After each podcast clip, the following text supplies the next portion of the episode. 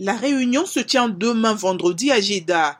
Elle va réunir les représentants de neuf pays du Golfe, plus l'Égypte, l'Irak et la Jordanie. Selon Qatar, la rencontre va porter sur les discussions sur le retour de la Syrie au sein de la Ligue arabe, dont elle a été suspendue fin 2011.